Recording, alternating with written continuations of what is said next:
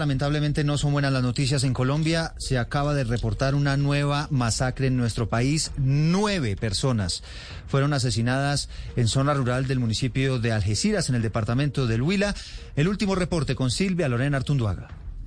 Así es, Eduardo. Esta masacre en el Huila se registró en horas de la mañana de hoy en la vereda Quebrador Sur, zona rural del municipio de Algeciras. Eh, esta sería, eh, sería el tercer hecho de sangre en la finca de propiedad de Álvaro Barrera, padre de Nenser Barrera Busto, reincorporado de las FARC, quien trabaja como escolta en la unidad especial de la UNP. De acuerdo con la información preliminar, hombres armados habrían llegado a la finca y dispararon contra las personas que allí se encontraban, resultando muertos el administrador de esta finca y ocho trabajadores más. Pero en este mismo sector, el pasado 16 de julio de 2020, fueron asesinadas cuatro personas, entre ellas un menor de 16 años y dos personas más resultaron heridas, entre ellas un menor de 8 años de edad. Y el 22 de septiembre del 2020 también tres personas fueron asesinadas, entre ellas un menor de 17 años de edad. Estamos a la espera del pronunciamiento por parte de las autoridades sobre esta masacre registrada en horas de la mañana,